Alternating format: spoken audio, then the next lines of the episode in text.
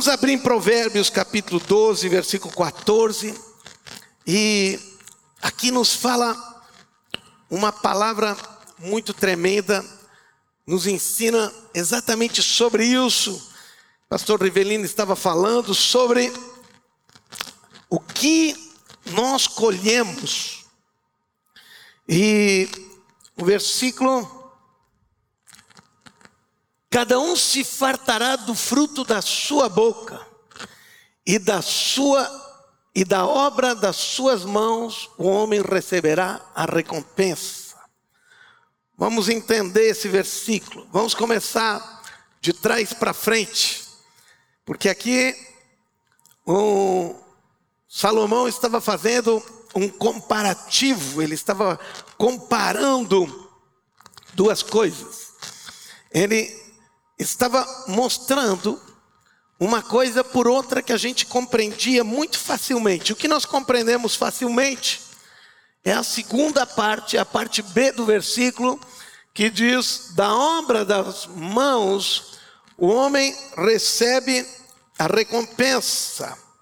Ou seja, quando nós trabalhamos com a nossa mão, quando nós vamos lá, plantamos uma árvore, nos esforçamos, colocamos, ou seja, trabalhamos com a nossa mão, vamos à nossa empresa, fizemos o nosso trabalho. Quando uma alguém que vai lá e limpa, que arruma a casa, que faz as coisas, recebe o seu salário. Quando alguém está trabalhando no seu negócio, numa empresa, ele trabalha com as suas mãos e ele recebe a recompensa do trabalho das suas mãos. Amém? Mas aqui está dizendo e está comparando isso, porque isso parece muito lógico para nós. Mas aqui está dizendo que, da mesma forma, a pessoa se fartará, terá a recompensa, terá o fruto da, daquilo que ele fala através da sua boca. Então, nós vamos colher de acordo com aquilo que nós semearmos e falarmos com as nossas palavras.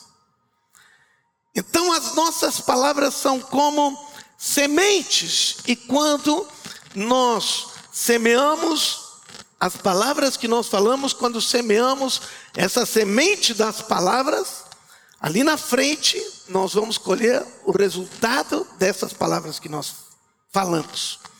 O que ele está dizendo aqui, está no, comparando que o nosso trabalho manual produz resultados, produz recompensa, nosso trabalho manual produz como resultado, produz um galardão, e aquilo que nós falamos com a nossa boca também produz, ou seja, nós vamos nos fartar daquilo que nós estamos falando. Então, nós precisamos entender que aquilo que nós falamos terá as suas consequências. Aquilo que nós falamos produzirá os devidos resultados. O, as palavras produzem fruto, e o fruto, né, ele é de acordo com aquilo que nós declaramos com a nossa palavra. A Bíblia diz que as palavras são poderosas. A palavra de Deus é poderosa. A Bíblia diz que ela é tão poderosa, a palavra de Deus, que ela rompe, que ela quebra estruturas, que ela é como um trovão, como um raio, ela faz terremotos. O que eu quero dizer com isso é que a palavra de Deus ela tem força, tem intensidade. Amém? Entenderam isso? E a mesma coisa é que a palavra de Deus são as nossas palavras também.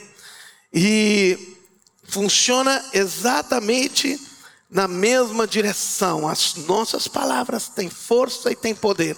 E nós vamos comer do fruto das nossas palavras.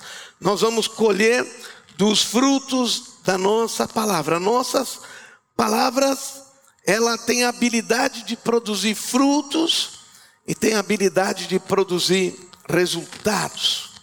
Quando nós falamos coisas negativas, que semente nós estamos plantando? Uma semente negativa. E vamos colher o quê? Vamos colher um fruto negativo. Quando estamos falando palavras positivas, vamos colher o fruto dessa semente.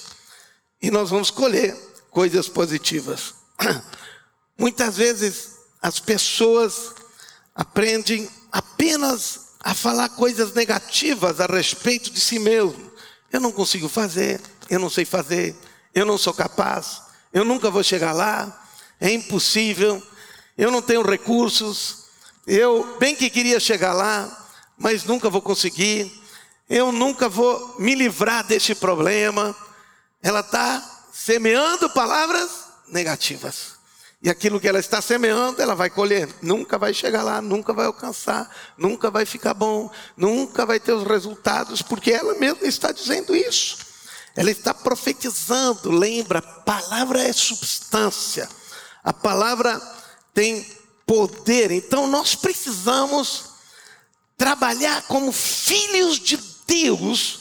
Nós precisamos trabalhar agressivamente, intensamente, fortemente com a nossa boca para ter os resultados, com as nossas palavras para ter os resultados que nós estamos esperando.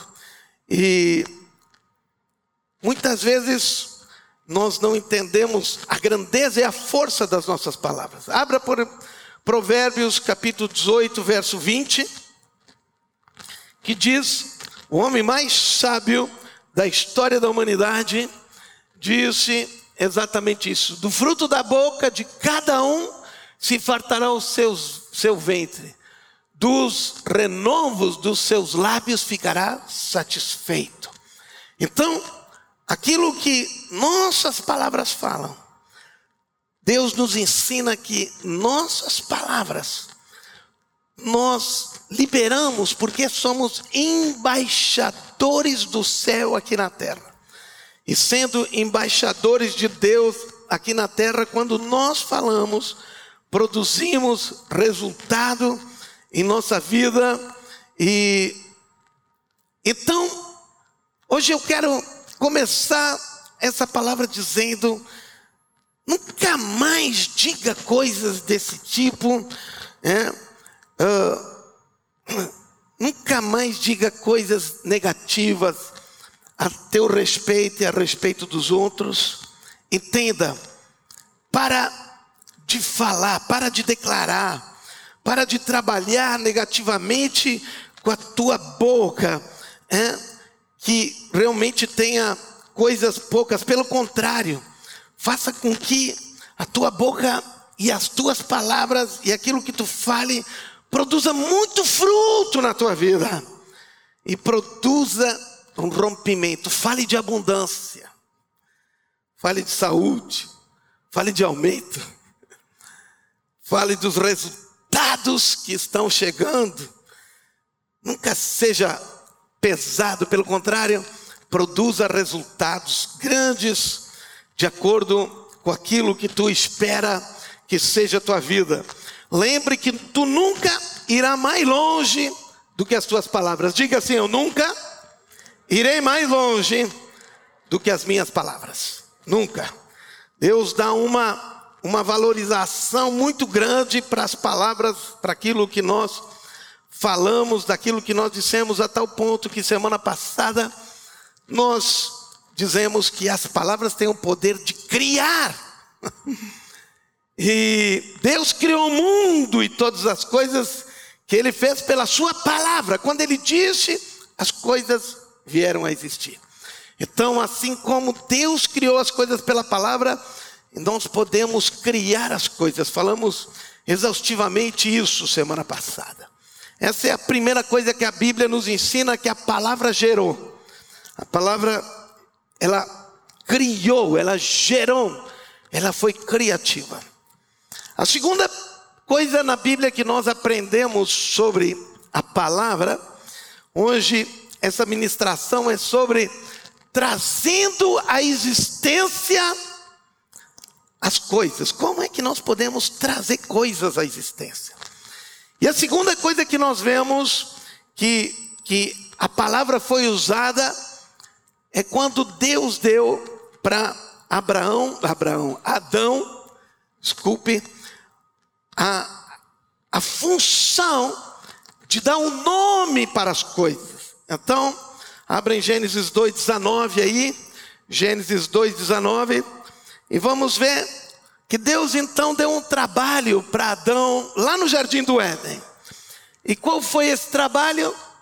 Diz aqui: havendo, pois, o Senhor Deus formado da terra todo animal do campo e toda ave do céu, os trouxe a Adão para este ver como lhes chamaria.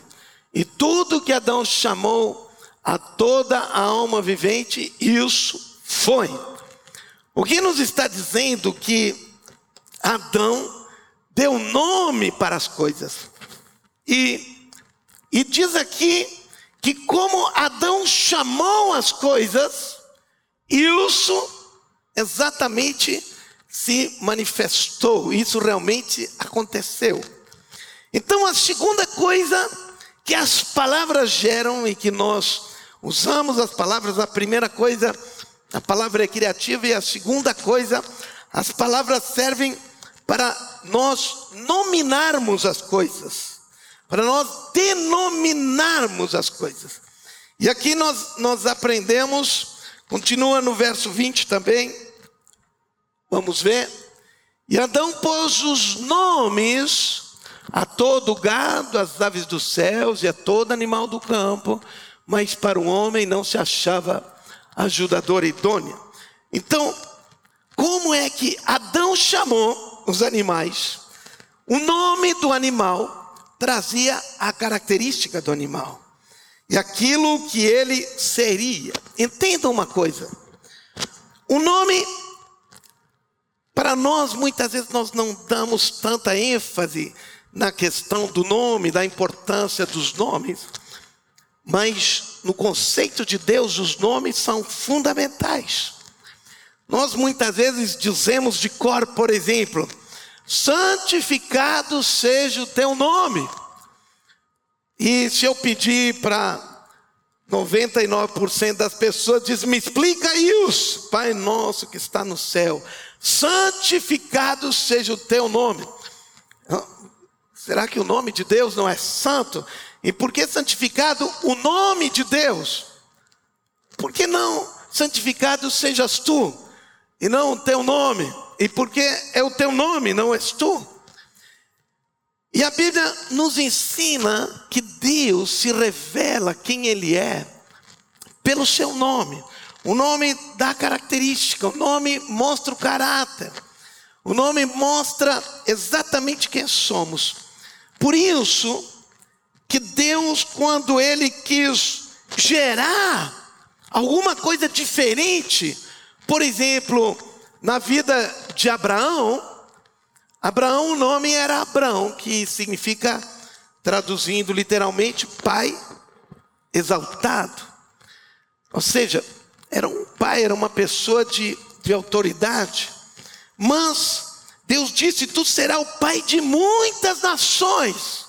Então, para que fosse gerado essa realidade na vida de Abraão, Deus mudou o nome de Abraão para Abraão, que significa pai de multidões. E quando ele mudou o nome, um ano depois, ele se tornou um pai com 100 anos e a sua esposa com 90. Sarai, que era primeiro nome de Sara, significa princesa. Mas quando os anjos vieram e disseram, daqui a um ano, pode imaginar para uma mulher de 89 anos, que era estéril, e agora os anjos vieram, daqui a um ano, ela estava escutando dentro da barraca onde ele estava, né, os anjos estavam fora falando para Abraão, e, e disse: Daqui a um ano tua esposa terá um filho. Ela disse: Meu Deus, como pode isso? Uma mulher de 89, 90 anos, vou ter ano que vem, ter um filho. E ela começou a rir.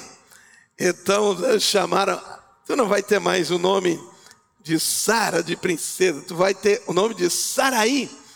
Acrescentou um pouquinho que significa riso, para que todas as vezes que tu disser o nome do teu filho e alguém disser o teu nome, tu vai saber quem é o teu Deus. Que é um Deus que te deu um filho com 90 anos. E tu pode te alegrar e tu pode rir no teu Deus.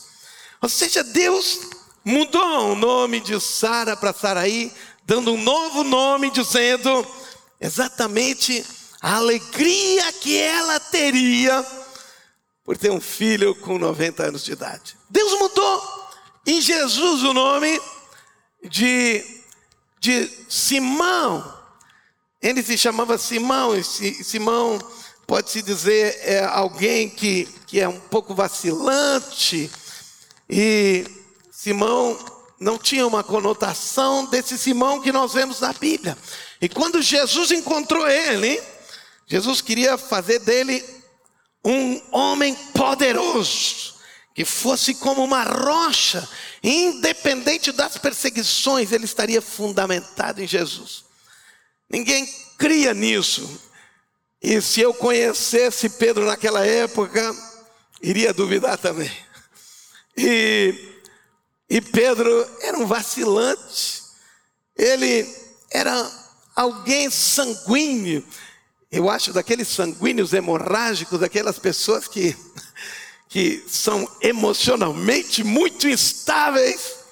E esse era o Pedro que sempre estava lá em cima e lá embaixo, lá em cima e lá embaixo. E Jesus disse: Esse não me serve para fazer aquilo que eu preciso. Então, vamos mudar o nome. E quando ele mudou o nome para Pedro, que significa rocha, que significa pedra, ele disse assim: Assim tu irás ser uma rocha firme. E quando Deus mudou o nome de Simão para Pedro, acontece que naquele momento, aquela denominação, o nome que ele recebeu, definiu aquilo que ele seria. Amém? Entenderam? Antes, o nome de Paulo era Saulo. Saulo significa o grande, o magnífico, o imponente. Saulo era da alta escala da sociedade, um homem sábio que tinha aprendido, ele mesmo diz aos pés de Gamaliel, um dos principais escribas, um dos principais homens, um homem muito sábio. Paulo tinha se tornado elite no meio do seu povo. Ele era grande. E quando conheceu a Jesus, logo depois nós vimos que o nome dele foi trocado. Para qual nome? Paulo. Antes era Saulo e agora Paulo, que significa o pequeno. que significa isso, Paulo? Em toda a tua grandeza como homem, ele vai te humilhar, vai ser humilde aos pés de Jesus, e o Senhor Deus será grande através da vida de Paulo. Então, sempre quando Deus quis fazer alguma coisa na vida de pessoas, Ele mudou muitas trocas de nome na Bíblia, porque Deus queria nominar o nome das pessoas para que elas fossem aquilo que deveriam de ser e aquilo que Deus tinha projetado para elas. Os nomes significa isso. Então a segunda coisa que nós vimos que as palavras foram usadas na Bíblia foram para estabelecer nomes, para estabelecer como é que nós colocamos, como nós denominamos as situações, as pessoas, os animais, todas as circunstâncias, tudo que nós vivemos. Qual é o nome que nós damos para as coisas? E o nome que nós damos é o nome que se cumprirá. Algumas pessoas dizem assim, estão passando por circunstâncias e dizem assim: é o fim. E elas estão denominando aquela circunstância na vida delas como o fim. E elas declararam profeticamente que aquela circunstância, a situação que estão passando, vai acabar com a vida delas. E elas estão denominando, deram nome, essa situação é o fim da minha vida. Bem, vai ser o fim da vida, vai ser o caos. E agora? Muitas vezes nós denominamos situações de forma errônea. Damos um nome que não é verdadeiro. E muitas vezes, quando nós deveríamos mudar o nome, nós valorizamos a situação negativa. Então, hoje, eu quero que a gente aprenda na Bíblia como é que, diante da nossa vida, nós podemos denominar, porque essa é o, esse é o poder que Deus nos deu. Deus nos deu o poder para dar o nome para as coisas. Uau! Assim como Ele tem um nome, o nome dele define aquilo que ele faz e aquilo que ele é. Então, quando Deus diz que Ele é o Senhor da guerra, quando nós estamos enfrentando uma guerra, ele diz: O Senhor é a minha bandeira, significa que o Senhor vai adiante, Ele é o Senhor dos exércitos, significa que Ele governa os exércitos. Quando Ele se denomina como general, Ele diz: Fica tranquilo, eu é que estou na frente, porque Ele diz: Aquietai-vos e sabei que eu sou Deus.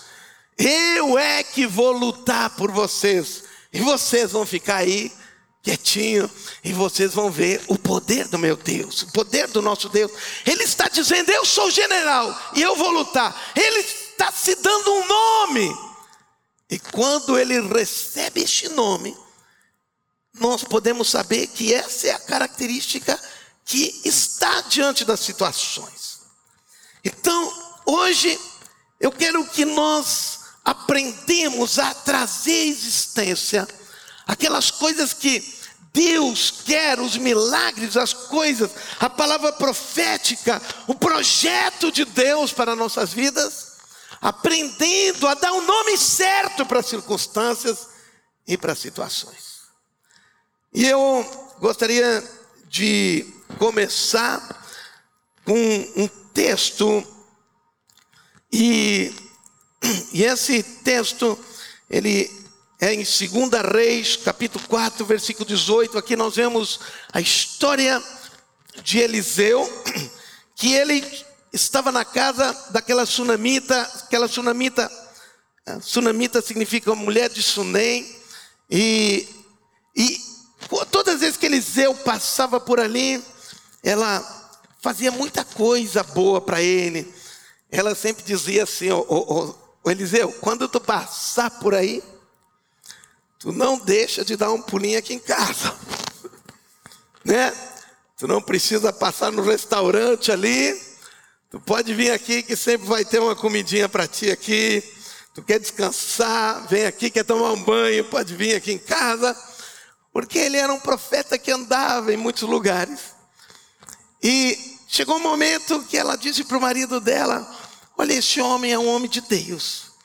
E vamos fazer um quartinho para ele, para que ele não venha só almoçar e jantar aqui em casa. E depois tem que ir dormir em outro lugar, mas vamos fazer um quartinho, quartinho do profeta. E quando ele passar por aqui, ele não, ele fica aqui no quarto dele aqui, separado, ele pode ficar buscando a Deus. E eles fizeram um quartinho para ele. E depois a gente vê ele com o rapaz que, que estava lá naquele quarto que estava sempre junto com ele, que acompanhava ele.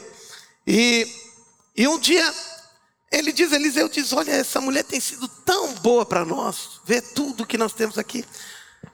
Como nós poderíamos recompensar essa mulher? E daí o, o Geazi, provavelmente, que estava junto com ele, disse assim: ela não tem filhos. E provavelmente ela queria muito filhos. É verdade, chama ela aqui. E daí Eliseu profetizou isso, nós vamos ver adiante.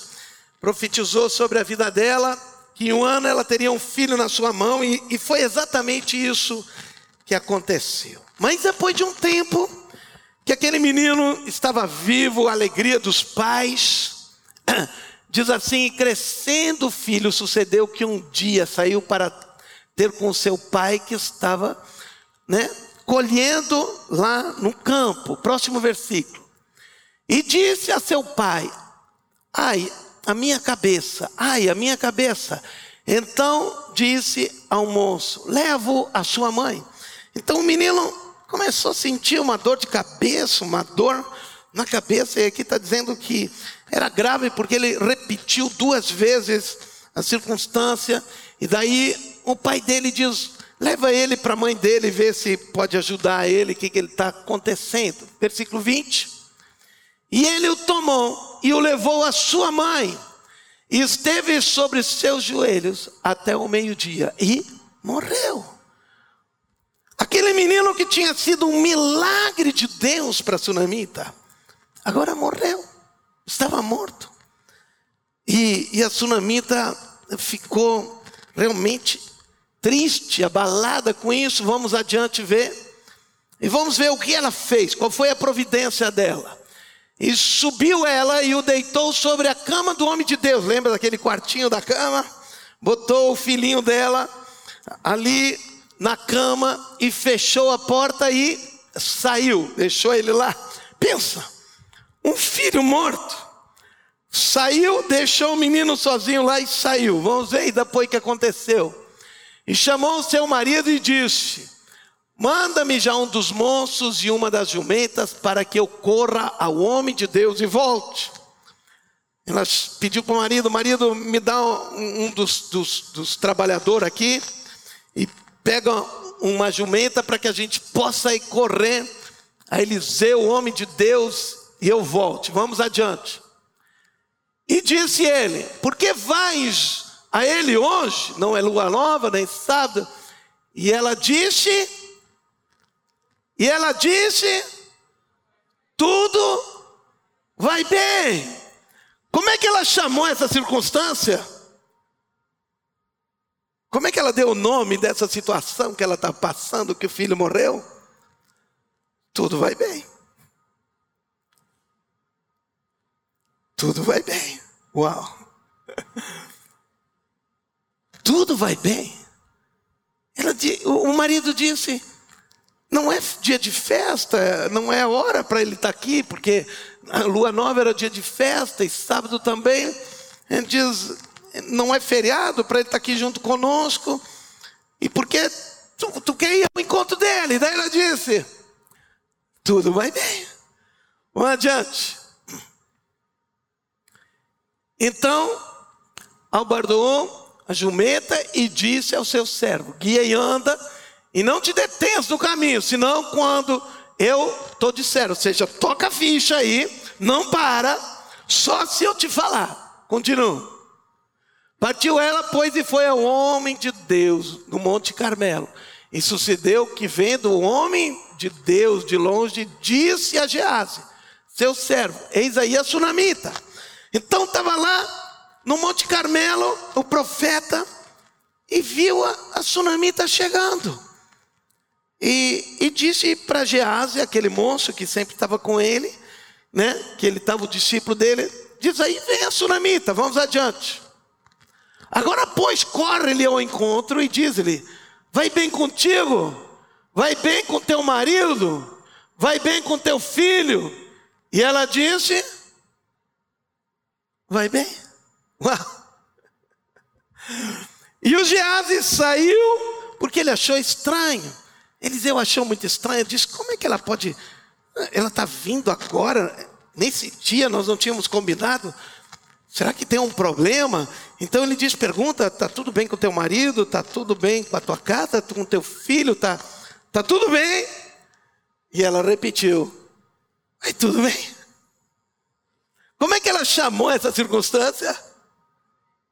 Tudo bem. O que eu estou querendo te dizer é que a sunamita entendeu de que ela tinha poder de dar um nome para aquela circunstância. E ela deu o nome, vai tudo bem. E por que ela deu este nome? Porque ela estava determinando antecipadamente aquilo que seria na vida dela. Ela não disse: Estou desesperada, o meu mundo caiu, terminou, aconteceu uma desgraça. Né? Ela não disse nada disso. Ela estava já dando um nome para aquela circunstância. E o nome era: Vai tudo bem. E o que foi depois que aconteceu, como consequência de tudo isso, foi que nós vemos o profeta indo até a casa dela e ressuscitando o filho dela, trazendo a vida de volta para o filho dela. Por quê? Porque ela disse, ela denominou, ela colocou um nome daquela situação, daquela circunstância, muito antes do que iria acontecer. Ou seja, ela deu um nome para aquilo que ela iria experimentar na vida dela com aquela circunstância. O grande problema é que quando acontece uma coisa ruim na nossa vida, é que nós muitas vezes denominamos a situação e a circunstância e nós não damos a mínima chance de um milagre. Entendam. Ao invés de nós simplificar o milagre, nós tornamos o milagre mais difícil. Por quê? Porque se eu tenho para orar por uma dor de cabeça, é uma coisa. Se eu tenho para orar por um câncer, é outra coisa. Se eu tenho para orar por uma situação que está tudo bem, é uma coisa. Se eu tenho para orar por um menino que morreu, é outra coisa. Então, quando nós olhamos para as circunstâncias e não entendemos que nós podemos definir o fim da história, dando um nome diferente, como Jesus deu um nome para Pedro, mudando a história de Pedro. Como foi que Deus mudou o nome de Jacó, que significava enganador, que significava um, um salafrário, mudando o nome dele para Israel, que significava príncipe de Deus. Ou seja, Deus mudou o nome de um cara que tinha um nome de enganador, de, de trapaceiro, para príncipe de Deus. E até aquele momento, ele parecia mais como esse salafrário, esse enganador, esse trapaceiro Jacó.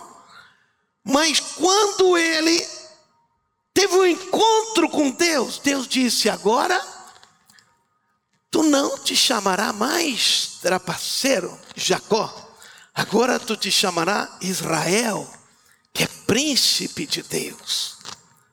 Bem, até aquele momento, não tinha muita coisa de príncipe de Deus.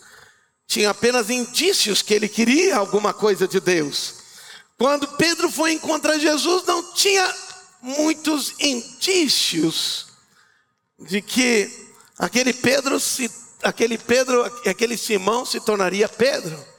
Tinha alguns indícios que ele foi lá estar com Jesus. E Jesus definiu o fim desde o início. Diga Deus, define o fim desde o início. Nós podemos também definir o fim desde o início, com o nome que nós damos para as coisas. Uau! Amém? Estão me entendendo o que eu estou falando? Então, ela profetizou e aquilo que ela profetizou, aquilo que ela falou, aquilo que ela estabeleceu foi exatamente aquilo que ela alcançou. Ela alcançou o favor de Deus. Eu quero que vocês vejam como Jesus trabalhava com isso também. Vamos abrir em João capítulo 11. João capítulo 11. Vamos ler desde o versículo 11. João 11, 11. E nós vamos ver aqui a história de Lázaro. E vamos ver como Jesus tratou esse caso. Vejam, Jesus estava longe, Lázaro era um grande amigo de Jesus. Estava a uma distância, aonde Jesus estava. Lázaro morava em Betânia. Betânia era próximo de Jerusalém. E, e Jesus estava provavelmente aqui na Galileia. Então, agora nós vemos aqui. Assim falou. E depois disse-lhe: Lázaro, o nosso amigo, dorme, mas vou despertá-lo do sono. Hoje nós sabemos que Lázaro não estava dormindo. Lázaro estava morto e quando chegou, Jesus chegou lá, estava quatro dias enterrado já, já estava lá, quatro dias, por favor, verso seguinte, 12. Disseram, pois, seus discípulos, Senhor, se dorme, estará salvo. Os discípulos não entenderam aquilo que Jesus estava falando. Jesus, peraí, se Lázaro está dormindo, porque tinham ido avisar que Lázaro estava mal, estava doente, então os discípulos não entenderam isso que Jesus falou. E, e daí disseram, mas então, então ele está bem. Se ele está dormindo, está legal com ele. Então, vamos ver no versículo 13. Mas Jesus dizia isso da sua morte. Eles, porém, cuidavam que falava do repouso do sono. Então, agora Jesus, eles insistiram muito e Jesus disse: não, ele realmente está morto. Vamos adiante, ele morreu. Então Jesus disse-lhes claramente: Lázaro está morto. Lázaro morreu. Versículo 15: E fogo por amor de vós, de que eu lá não estivesse, para que acrediteis, mas vamos ter com ele. Versículo 16: Disse, pois, Tomé, chamado Dídimo, aos condiscípulos: Vamos nós também para morrermos com ele. e agora Tomé aumentou o negócio ainda. E ele disse: Não basta que Lázaro tenha morrido, se precisar, nós vamos morrer também, vamos para lá. Ou seja, a situação já era difícil. E, e agora veio esse cara Tomé, que era tão incrédulo, tão incrédulo, nós vemos ele outras vezes também. E agora ele vem e dá pior a situação, ou seja, Lázaro não está dormindo, ele está morto e nós também vamos morrer. Uau! Parece algumas histórias que a gente conhece, né?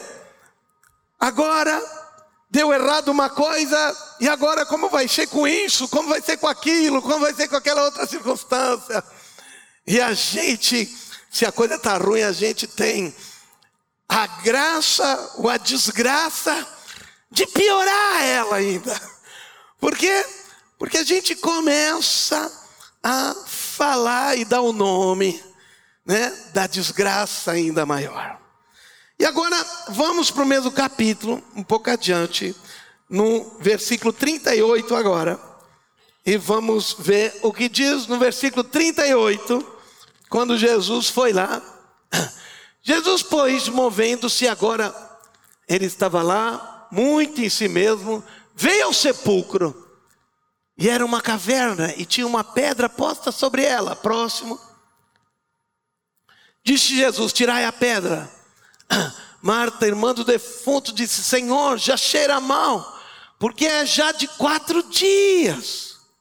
Seguindo, disse-lhe Jesus: Não te hei dito que se creres, verás a glória de Deus.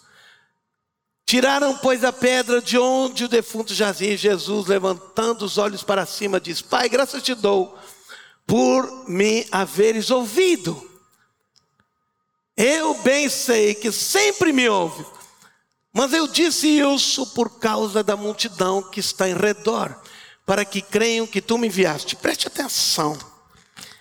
Esse é o único versículo e o único caso de um milagre que está descrito na vida de Jesus, que Jesus ora ao Pai.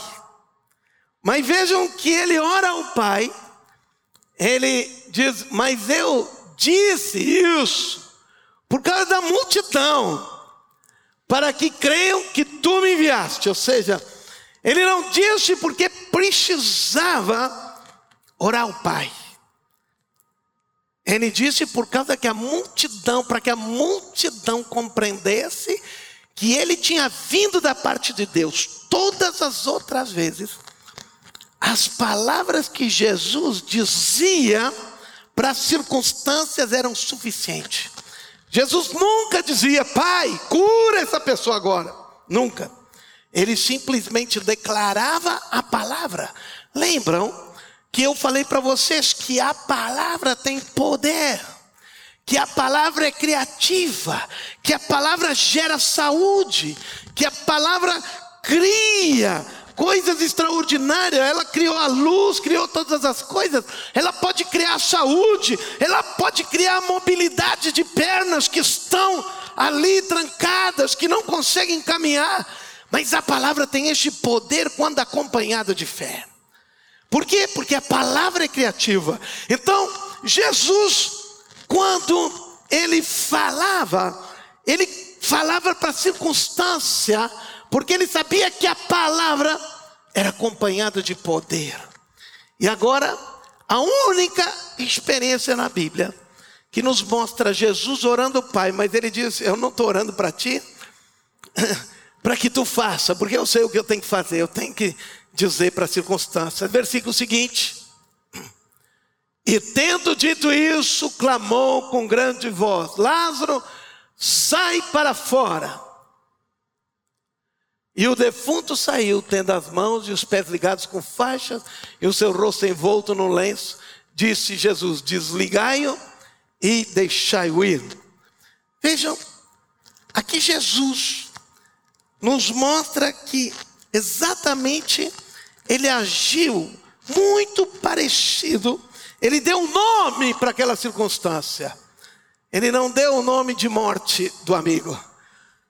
Ele deu o nome de um sono profundo. Amém? É mais fácil acordar alguém do sono ou é mais fácil ressuscitar alguém dos mortos?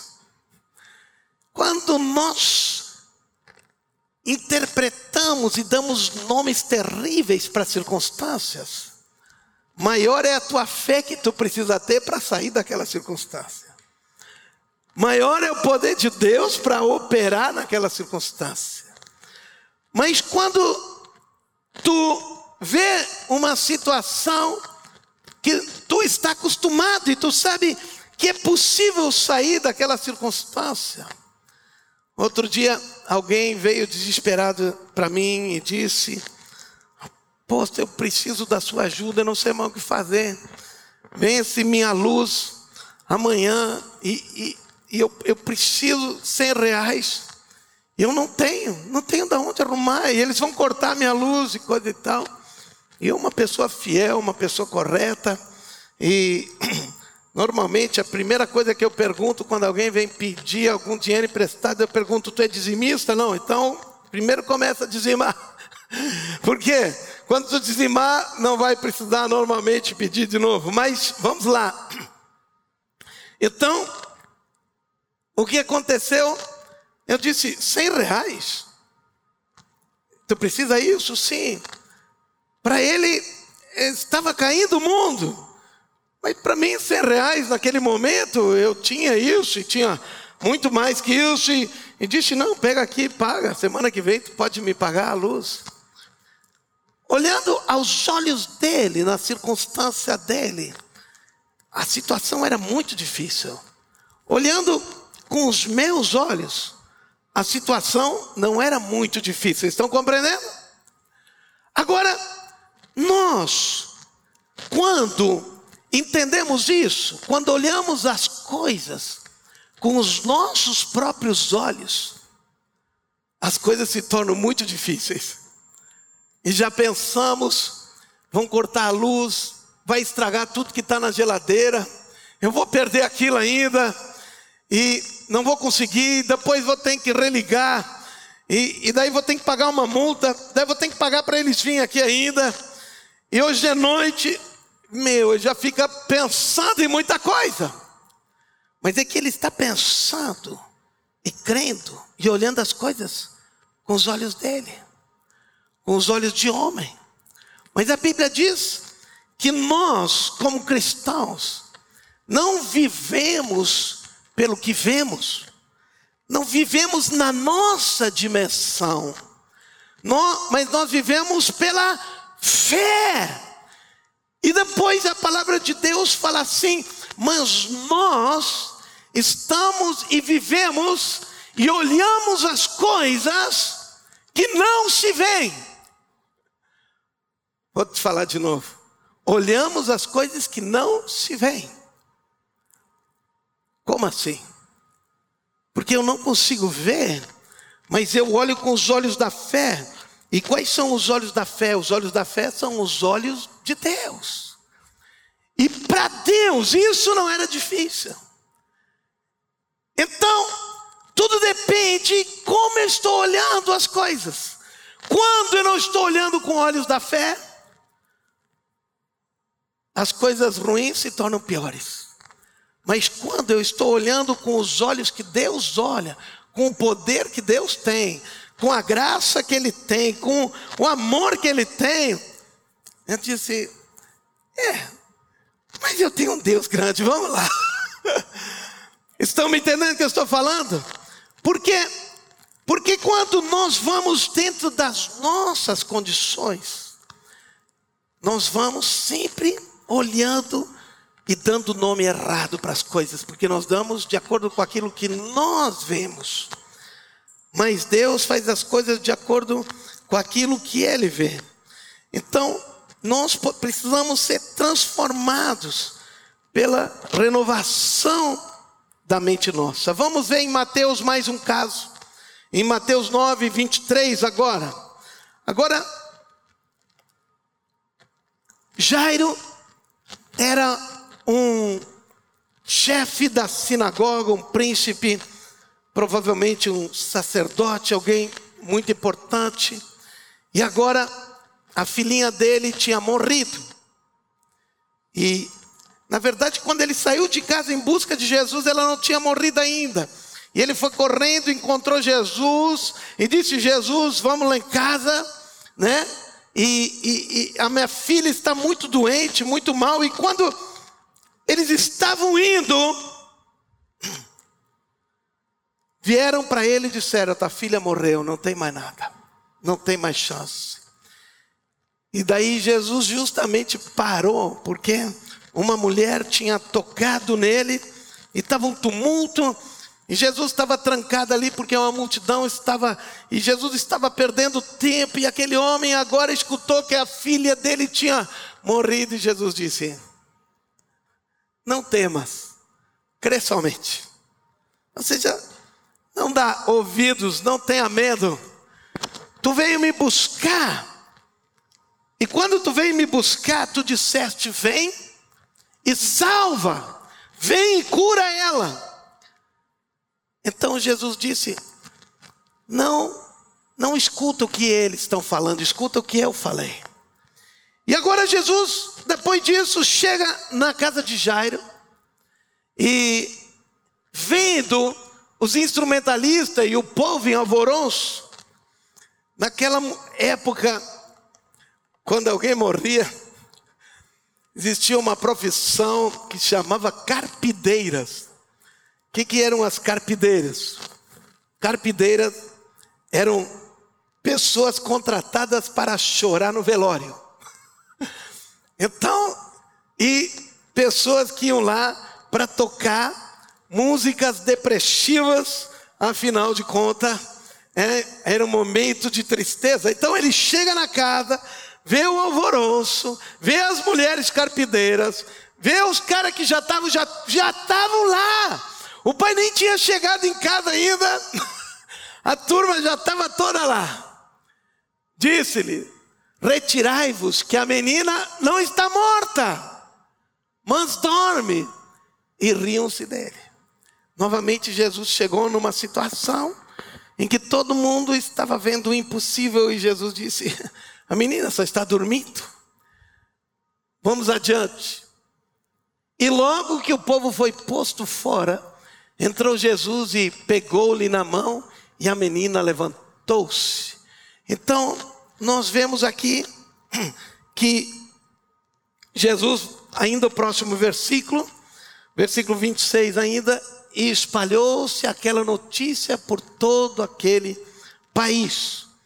Então, nós vimos que, que Jesus não permitiu que aquelas pessoas que estavam entendendo a morte da menina e estavam magnificando aquele momento, fazendo ainda maior estardalhaço com a morte dela, entristecendo uma situação que já estava triste. Jesus mandou todos eles se retirarem. E em Marcos, no capítulo 5, versículo 39, nós vemos a explicação um pouquinho melhor dessa história. Marcos 5,39, vamos abrir. Conta a mesma história com mais detalhes. Entrando, disse-lhe: Por que vos alvoroçais e chorais? A menina não está morta, mas dorme. Seguinte. E riam-se dele, porém ele, tendo-os feito sair, tomou consigo o pai e a mãe da menina, e os que com ele estavam, entrou onde a menina estava deitada. Então Jesus tomou aquelas pessoas que tinham esperança, pense, um pai e uma mãe. O que mais eles queriam que a filhinha ressuscitasse, tivesse vida. E aqueles que estavam com Jesus, os discípulos dele, e tomando-a pela mão da menina, disse-lhe: Talita cume, que traduzido é: Menina, eu te digo, levanta-te. E logo a menina se levantou e andava, pois já tinha 12 anos, e assombraram-se com grande espanto. Então hoje eu quero deixar essa mensagem. A palavra de Deus, ela é criativa, mas Deus nos ensina que quando Ele dá nome para as coisas, quando Ele dá nome para as circunstâncias, Ele denomina as circunstâncias, o nome é um nome que produz aquilo para qual foi destinado. Amém? Estão entendendo? Pedro, a partir de agora, tu será uma rocha. Não vai ser mais esse vacilão. E aquele cara que era o vacilante se tornou o principal expoente da igreja primitiva. Tu não será mais chamado de trapaceiro, será chamado de príncipe de Deus. E ele foi que deu o conceito das dez tribos de Israel e o conceito sociológico de tribos que nós entendemos o conceito mais poderoso de uma sociedade. Foi Jacó que criou. Era um trapaceiro e se tornou um homem que gerou uma prosperidade e filhos que trouxeram prosperidade para todo mundo naquela época. O que eu quero te dizer é que quando nós denominamos as coisas, nós temos o poder de gerar aquilo pelo qual nós damos o nome. Essa criança, ninguém vai aguentar ela quando será adulta. Parabéns. Profetizou isso sobre o teu filho e vai colher isso. Profetiza esse meu filho vai ser uma bênção para uma multidão de pessoas. Profetiza, declara a palavra. Declara aquilo que vai acontecer sobre tua vida. Declara aquilo que Deus quer para tua vida declara a circunstância. Então, isso é uma chave, nós precisamos enfatizar o projeto de Deus, colocar nomes naquilo que Deus quer fazer, naquilo que Deus quer estabelecer. Amém? Estão me entendendo? Então, hoje eu quero dizer que as palavras servem para nós darmos os nomes daquilo, os nomes proféticos daquilo que nós queremos e daquilo que Deus tem estabelecido para que aconteça. Amém? Então hoje eu quero declarar uma palavra de saúde sobre vocês. Eu quero declarar não uma palavra de doença, não uma palavra de fraqueza, não uma palavra de bobeira, mas uma palavra de sabedoria. Que tu vai ser um homem, uma mulher sábios para tomar as decisões, as decisões certas, porque quando se toma uma decisão errada, nós somos fruto das nossas decisões. Quando tomamos decisões erradas, nós sofremos as consequências. Mas eu declaro que tu serás um homem e uma mulher sábia para tomar as decisões certas no nome de Jesus. Eu declaro que tua mulher será uma mulher virtuosa, que sabe ordenar as coisas na tua casa. Eu declaro para ti, homem, que tu será um homem próspero, trabalhador e que trará prosperidade para tua casa e para o teu lar em nome de Jesus. Eu declaro para aqueles que perderam a esperança em qualquer área, eu quero declarar para a tua vida a esperança, a esperança, a esperança. Não desanime, creia, continue esperando. O Senhor virá e te surpreenderá. O Senhor é Deus de surpresa. E Ele fará grandes surpresas na tua vida, em nome de Jesus. Eu declaro sobre a tua vida isso. Não importa o que a Rede Globo fale, eu quero declarar que a nossa nação, em nome de Jesus, vai prosperar. Vai prosperar porque Deus definiu esse projeto para a nação brasileira. Em nome de Jesus. Nós, hoje, entendemos que nós nunca devemos de maximizar, de potencializar negativamente as circunstâncias que nós vivemos, as dificuldades. Entenda, talvez olhando com os teus olhos limitados, tu potencialize. Tu diga, é o fim, não tenho mais, acabou. Talvez tu diga, o meu único caminho, a minha única saída é tirar minha própria vida. Não vejo mais saída, minha vida não tem graça, não sei mais o que fazer, não vejo mais futuro não vejo mais amanhã, não sei como vai ser. Eu quero te dizer, tu está maximizando e potencializando as coisas negativas. Tu precisa entender que essa situação que tu está passando é uma situação que está gerando em ti uma coisa chamada perseverança. E a perseverança, ela produz constância.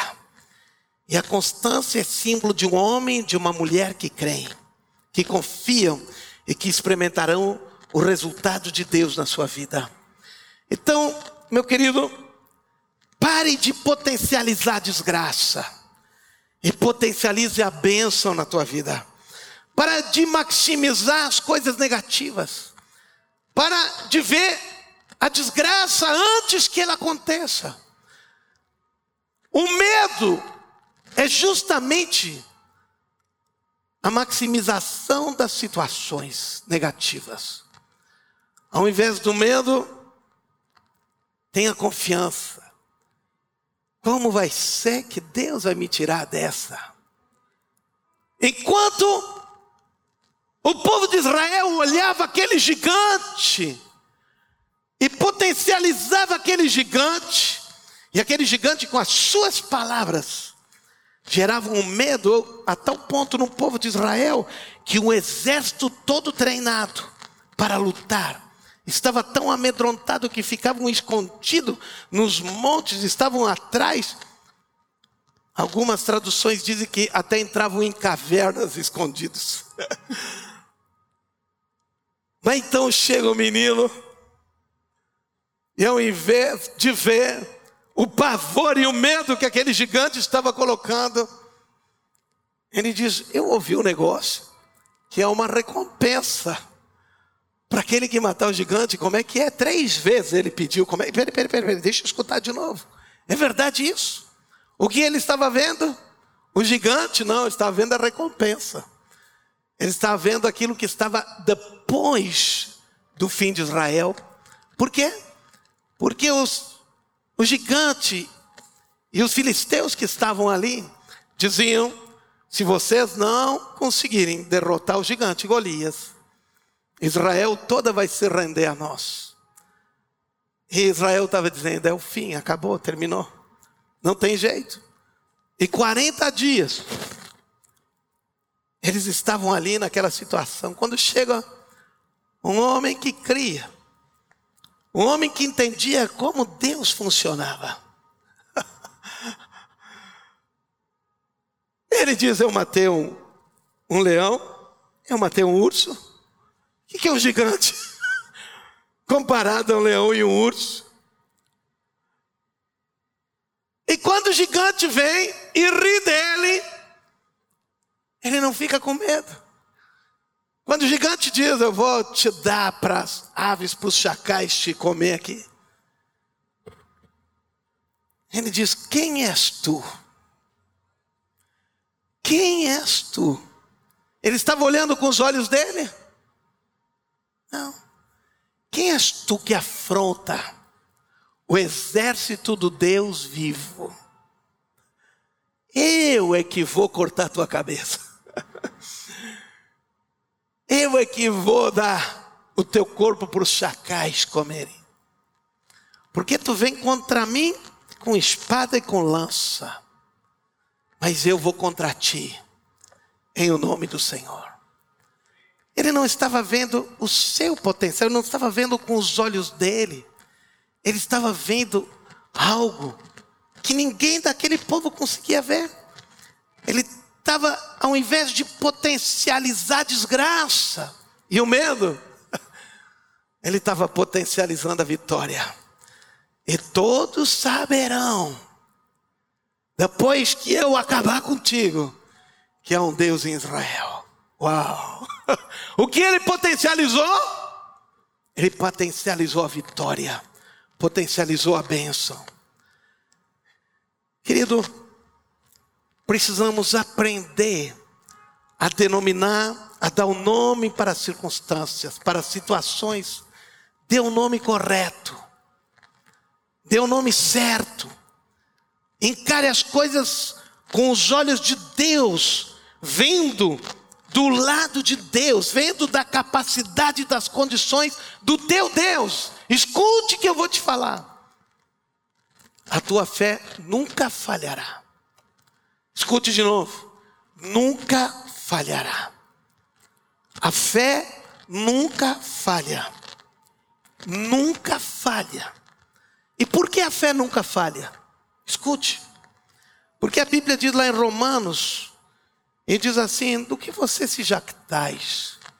Jactais pela, pela, pelo potencial, pela lei que vocês têm? Daí Paulo diz: não, não é pela lei, mas pela lei dos homens, mas é pela lei da fé. Diga lei da fé. A fé é uma lei. E uma lei é um princípio. Aquela palavra que está escrito lei, ela ali significa princípio. Aquela palavra lei significa algo que está estabelecido. É como a lei da gravidade. Ela não funciona às vezes, às vezes não. Ela não funciona de acordo com a temperatura. Ela não funciona de acordo com o dia ou com a noite. Ela não funciona de acordo com o nosso estado de espírito. Ela não funciona se tem guerra ou não tem guerra, ela funciona sempre. A energia elétrica funciona sempre. A lei da energia funciona sempre. É só pegar ali na, na tomada, botar o dedo, vocês vão ver que funciona sempre. Está sempre, a lei da eletricidade está aí, ela funciona, ela existe.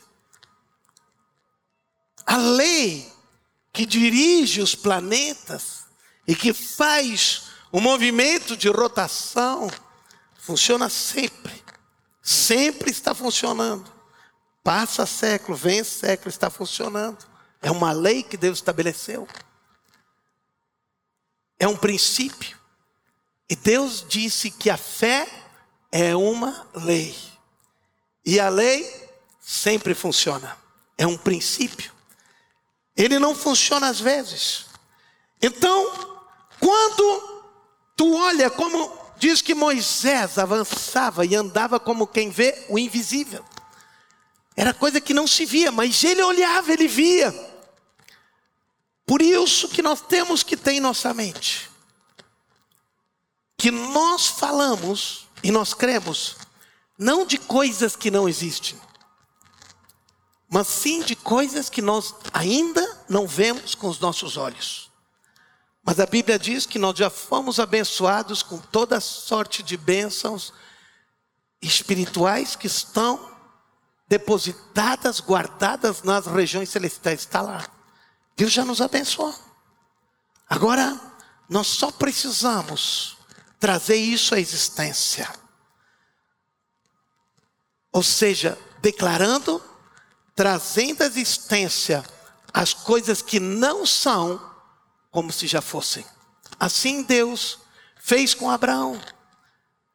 Ele trouxe à existência aquilo que não era, não existia, não tinha filho. Mas ele disse: a partir de agora, o teu nome será Abraão, nominou. Pai de multidões, trouxe à existência aquilo que já existia, não estava sendo visto com esses olhos,